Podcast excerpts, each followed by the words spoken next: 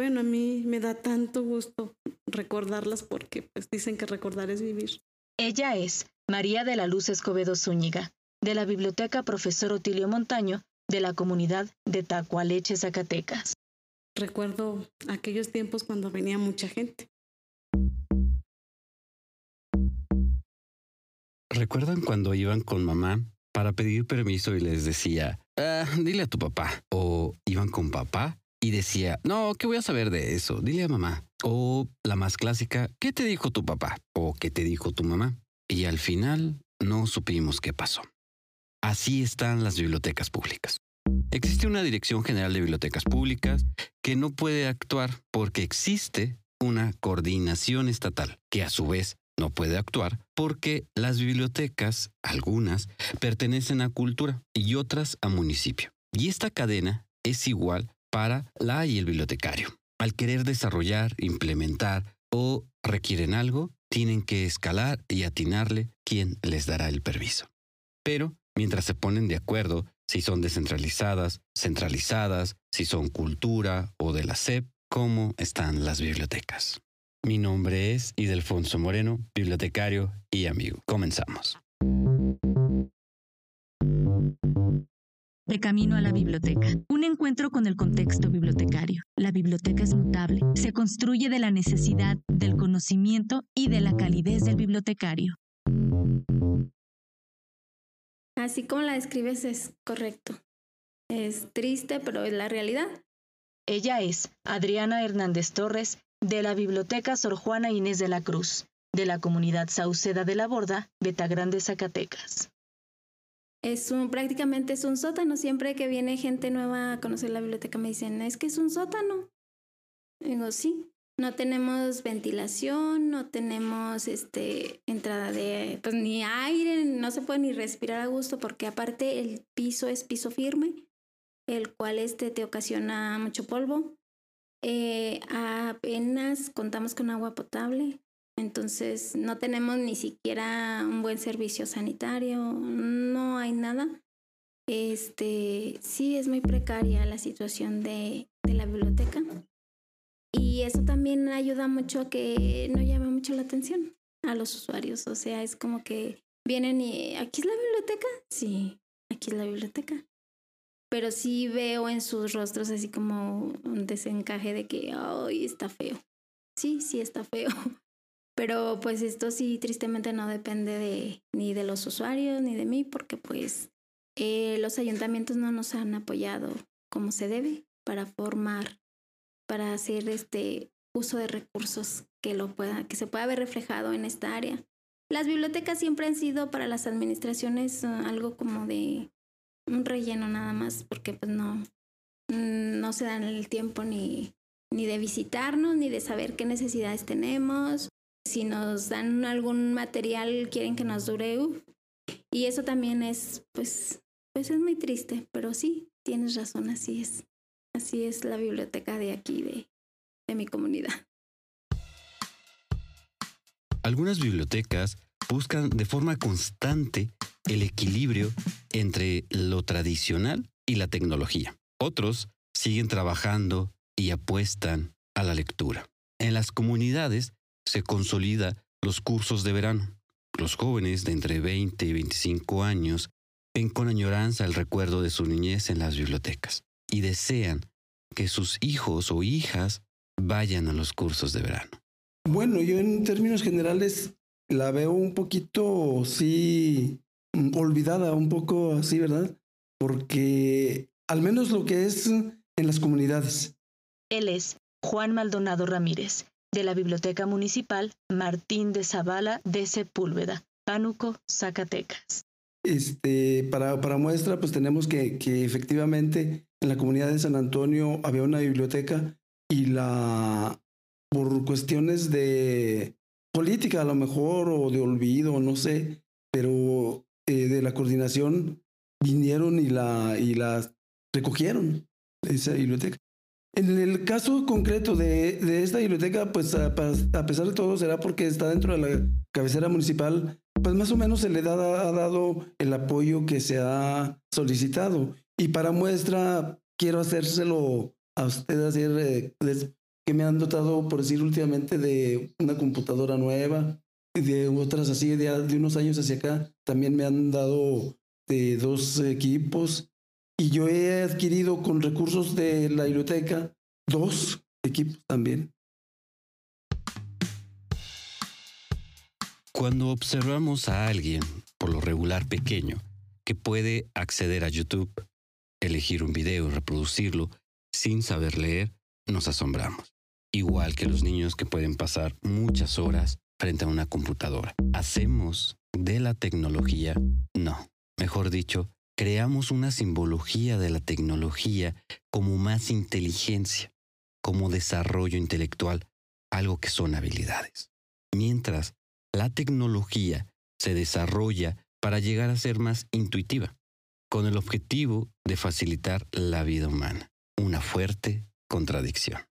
Pues en sí sí nos faltan muchas cosas aquí.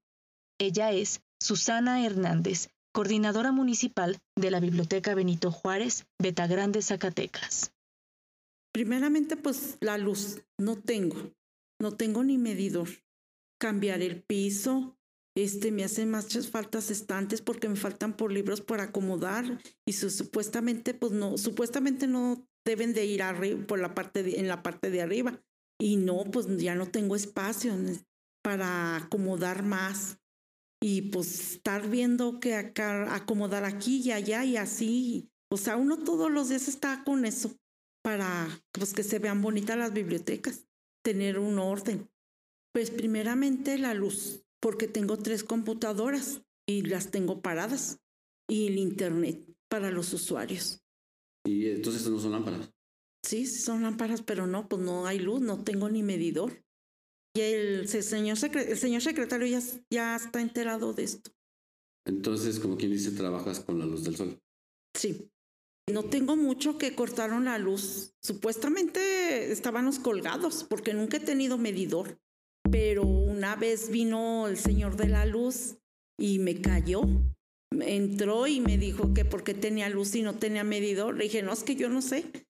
Y ahí le inventé unas cosas que porque yo apenas había entrado, porque pues me dijo que me iban a, iban a multar y que no sé qué tantas cosas.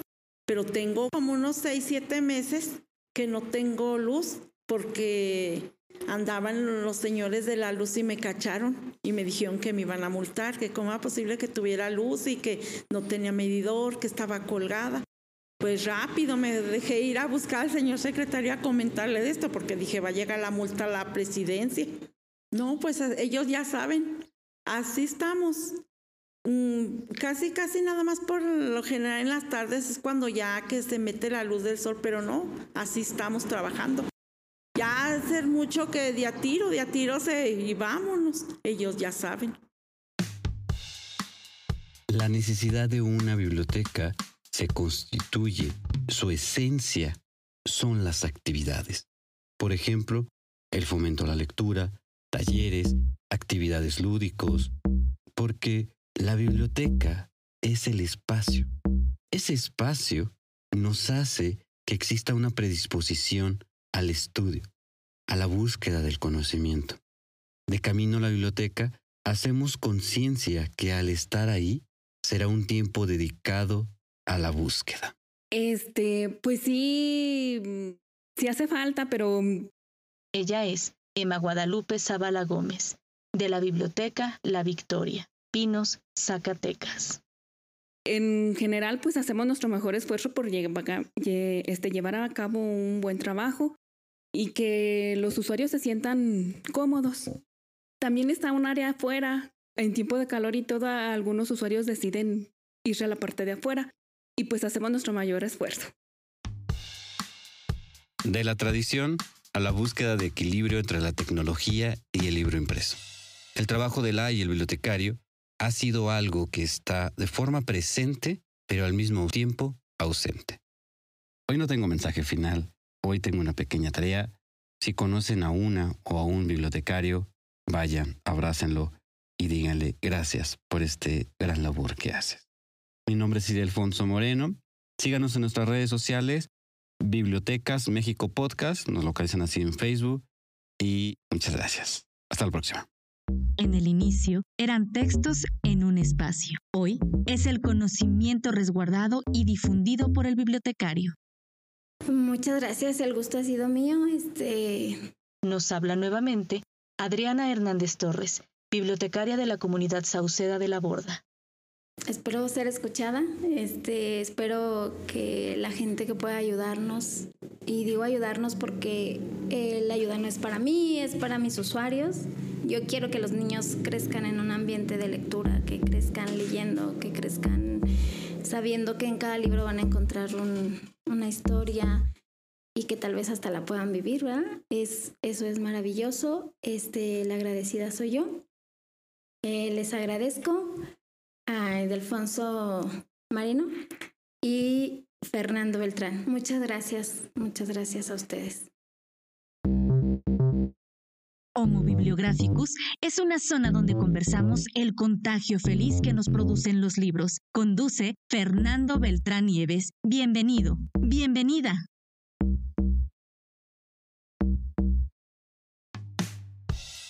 Nos gustaría que nuestros niños y jóvenes, mujeres y hombres, crezcan con los libros, porque en una de esas, como bien dice Adriana Hernández Torres, viven en carne propia alguna de esas historias. Ahora, vamos a abrir una serie de conversaciones con los mediadores entre los libros y los lectores. Vamos a intercambiar puntos de vista con agentes y especialistas dedicados al fomento a la lectura. Yo soy Fernando Beltrán Nieves. Soy fundamentalmente lector. Comenzamos.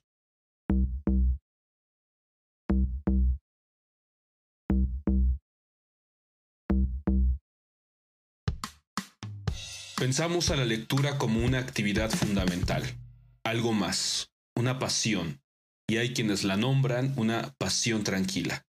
Sobre esta pasión nos gustaría abrir una conversación con ustedes sobre cómo leemos hoy, sobre los lectores y sobre los retos que tienen los mediadores entre los autores y los lectores. Yo creo que la lectura es de las pasiones la menos tranquila.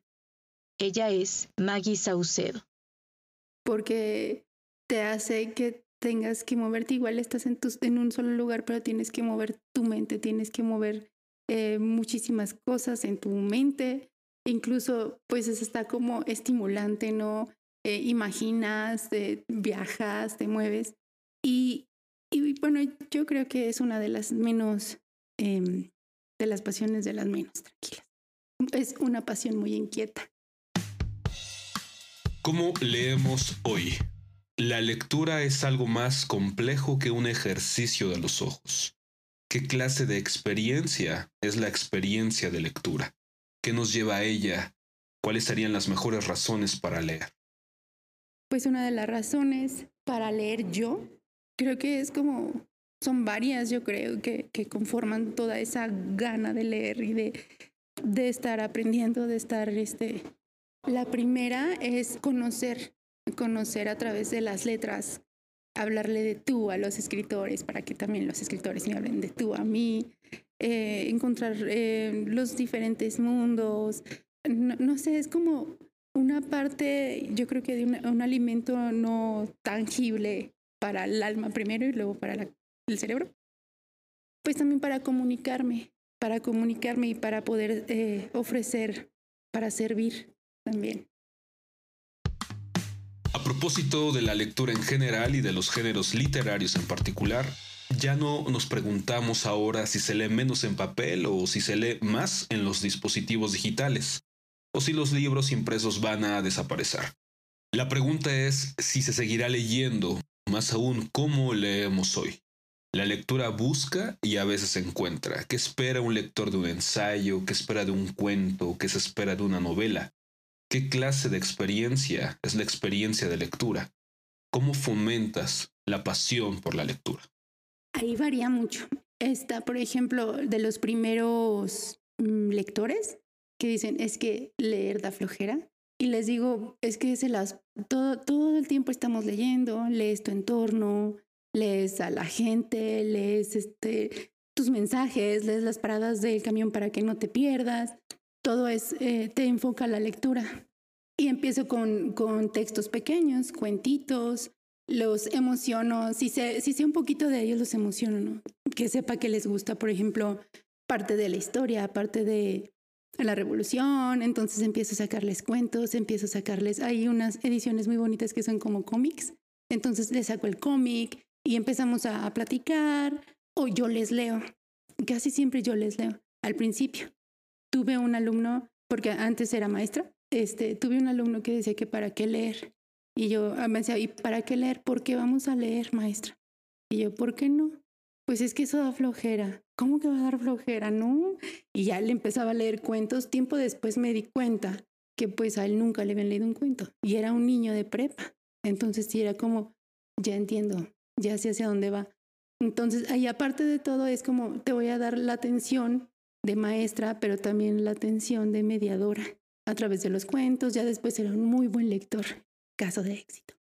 Cuando ya son así lectores ya más eh, asiduos, más avanzados, ya es como el, el asunto de en qué vas, encontré este libro, te puede interesar. Hace poquito hubo un evento con, con salas de lectura y pudimos tener, obtener algunos libros, eh, bueno, unos cuentitos. Y, y sí me decía, no, es que eh, son muy chiquitos, es que ese cuento que, yo no, es que, por ejemplo, tengo a una chica que es, muy enamoradiza. Entonces, no, maestra, es que me volvieron a romper el corazón. Ay, no, ¿por qué me dices eso? No, sí, mira, te voy a recomendar un cuento. Porque, pues es que yo siento, pero ya hablando nivel mujer a mujer, pues yo le decía, yo siento que a veces es parte de apapacharse. Entonces, leyendo un cuento o leyendo algo que te vaya a, a transmitir algo es como leerte a ti. Si tú te identificas, me dices leí el cuento, entonces ya fue como, no, pues sí, sí es cierto. Y ya, le, ya es como intentar eh, buscar la manera de que ese enfoque que tienen ya un avance, entre comillas, mm, de, en la lectura, también lo puedan agarrar como parte de apapacho, no tanto como, ah, sí, soy una gran lectora, ya, sí, yo, todo así. Pues también para esa parte de, de eh, apapacharse, de autoconocimiento, y pues yo lo hago más con ese enfoque.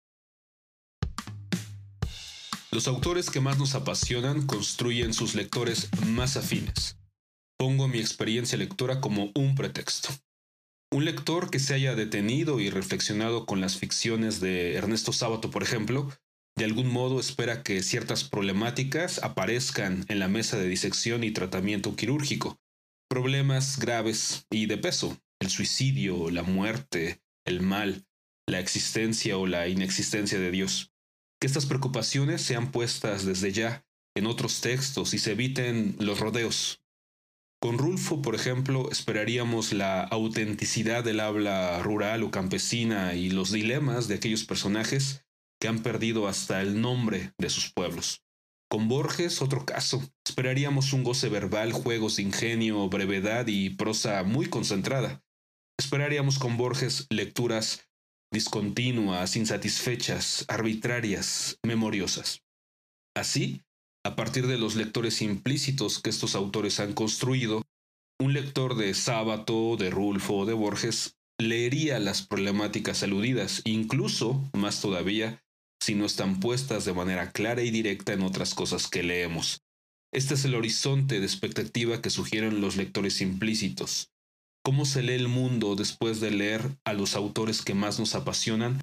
¿Cómo se lee el mundo después de leer a tus autores que más te apasionan? Eh, son varios. Ahorita estoy prendada de Chekhov. Ese lo había leído en la universidad y como que lo dejé relegado. Pero eh, me recomendaron un cuento, entonces también fue como, ay, sí es cierto, deja tomo otra vez tus libros. Bueno, está él, hay una escritora que no puedo recordar su nombre. Maggie se refiere a la escritora de terror Guadalupe Dueñas. Bueno, es, es de, del horror, pero son cuentos como de, de terror, de así. Y eso me, me, ay, me parece fabuloso porque con ella he trabajado algunas cuestiones, sobre todo del asunto donde ese tipo de temas no trabajan solo hombres, o sea, los maestros del terror. No, también puede haber maestras. Y hay una, hay otra que también eh, me gusta mucho, solo que ella es, este, no es, bueno, es autogestiva. Eh, se llama Paola Klug. Eh, ella me gusta mucho todo lo que tiene que ver con el tema de las brujas y ella lo retrata preciosísimo.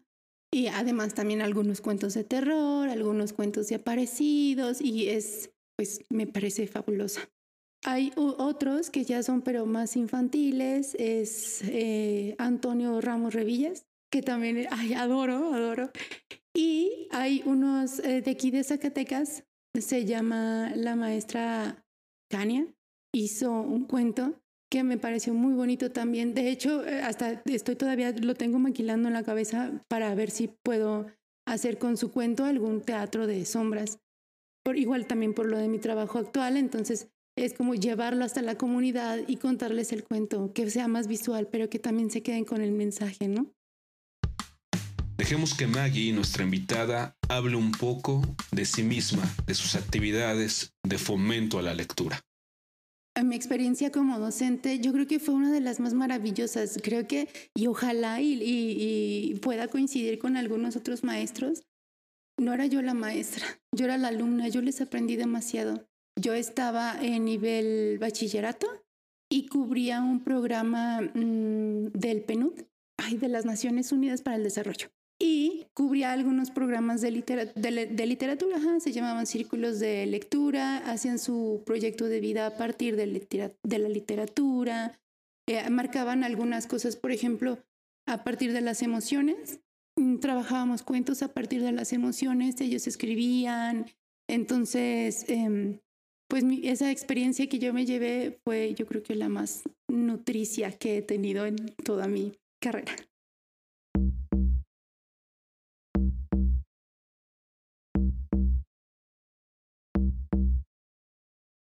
Yo trabajo en una sala de lectura que se llama Ashtowitlatoli. Es una sala itinerante. Está aquí en Zacatecas y está ahorita viajando cada determinado tiempo a, comunidades del suroeste. Y en la Alameda hay un bazar ecológico, ecocultural, y a veces hacemos ahí actividades como nuestra actividad ahí se llama picnic literario.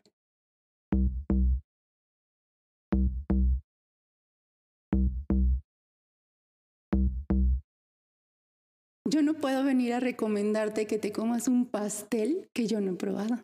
Entonces, para mí es necesario poder compartir, hablando de pasiones otra vez, no te puedo compartir una pasión que yo no siento. Es como contagiarte. Si tú me ves entusiasmada con algo, tú vas a decir, sí quiero hacerlo y sí lo voy a hacer. Entonces, eh, yo creo que sí es importante.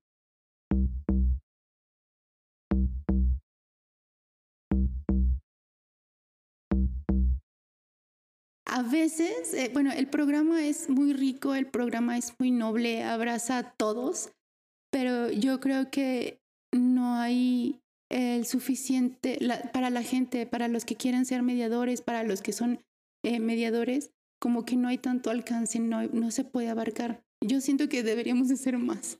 Viaja a comunidades, eh, porque a veces no, no me gustaría repetir la historia de un niño de prepa decir, es que a mí nunca me habían leído o no me gustaría decir, ahora sí como el Quijote, no, no me gustaría ver que cambiaran los libros por las armas.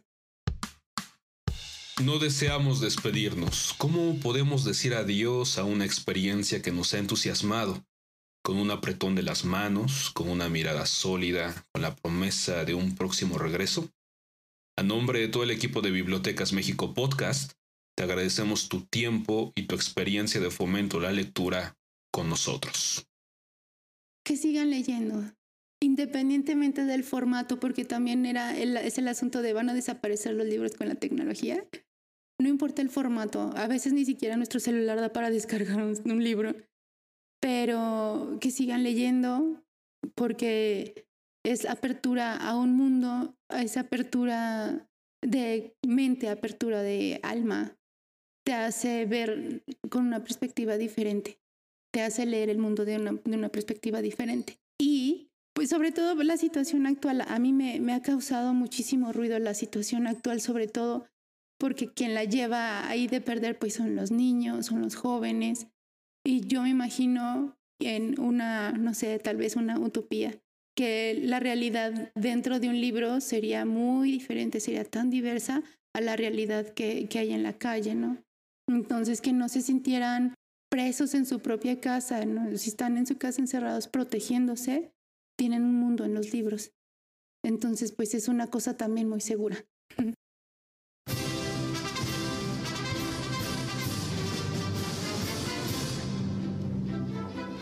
Para la realización de este episodio, Bibliotecas México Podcast colaboró con el gobierno del estado de Zacatecas por medio del Instituto Zacatecano de Cultura Ramón López Velarde y con la coordinación del Programa Nacional de Salas de Lectura. Agradecemos al gobernador del estado de Zacatecas, licenciado David Monreal Ávila, y a la directora general del Instituto Zacatecano de Cultura, licenciada María de Jesús Muñoz Rey.